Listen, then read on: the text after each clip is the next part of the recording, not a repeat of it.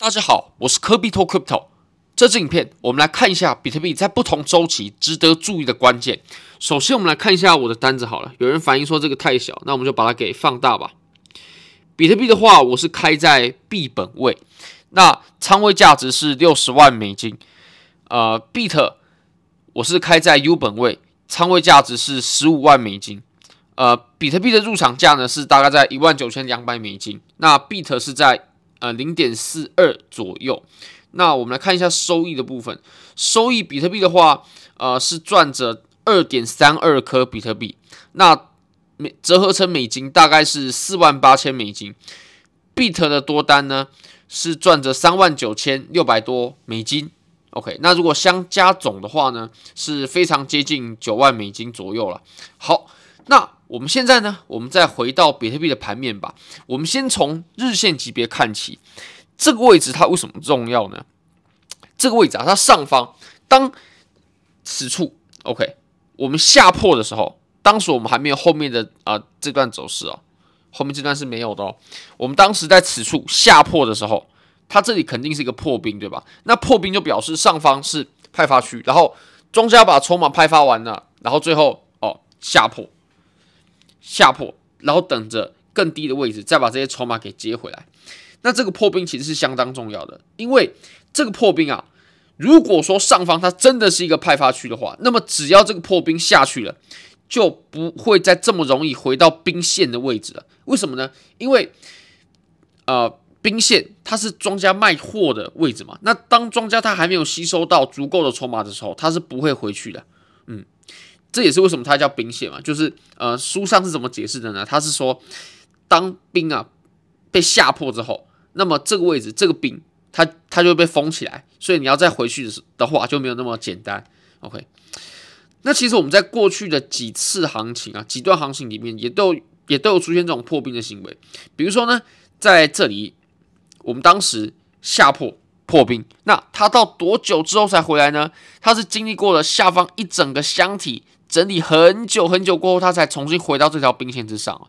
只要下破了，就绝对没有那么容易回去，除非庄家已经把上方派发的筹码呢又重新吸筹完毕了。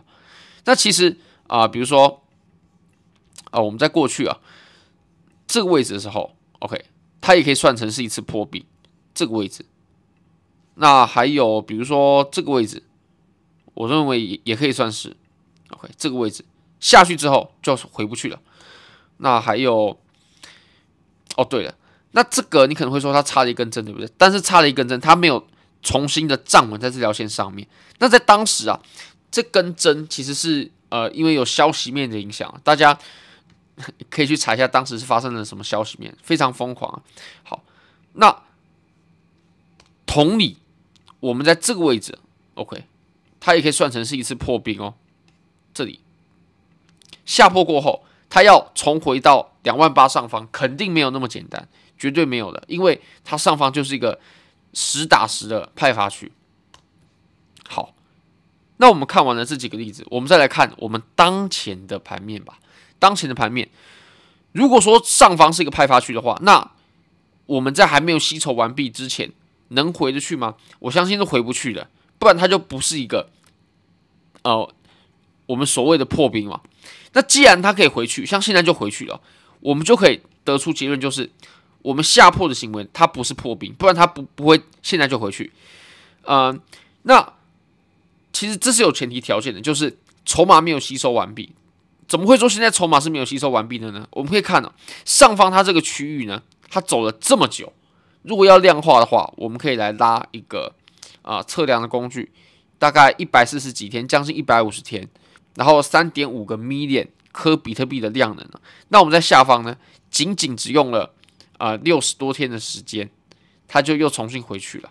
OK，所以上方的这些筹呃，如果说这是个派发区的话，下面它肯定是没有把筹码给吸收完毕的，肯定是没有的，因为时间量呢完全不充足。那它一旦回得去，就可以证实什么呢？就可以证实啊，我们上方的这个区域啊，它并不是派发区。那既然我们现在已经在日线级别出现的不是派发的区间哦，它并不是个派发的区间。那我们是不是可以意味着熊市是已经结束了呢？嗯，已经庄家主力已经没有在卖货了。如果说庄家主力他还在卖货的话，这个区域它肯定是没有那么容易回去的，至少在我们下方整理不够充足的情况之下是回不去的。好，那我们再看比较小级别的部分吧，比较小级别的四小时呢，四小时我们之前其实有说到啊，呃，当时大概在一万七千五百美金左右的时候呢，我们走的只是一小时级别的多头走势，OK。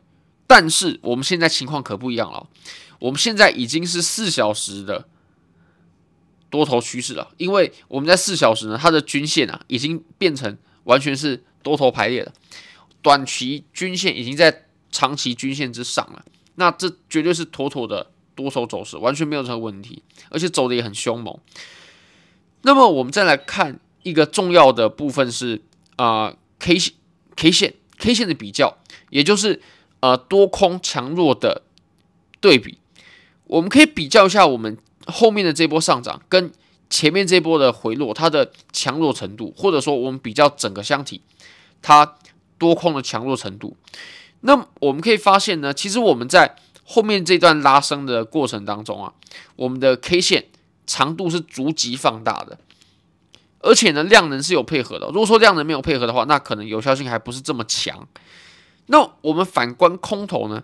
空头如果我们看这一段的话，诶，它跟多头来比较的话，是不是就小巫见大巫了？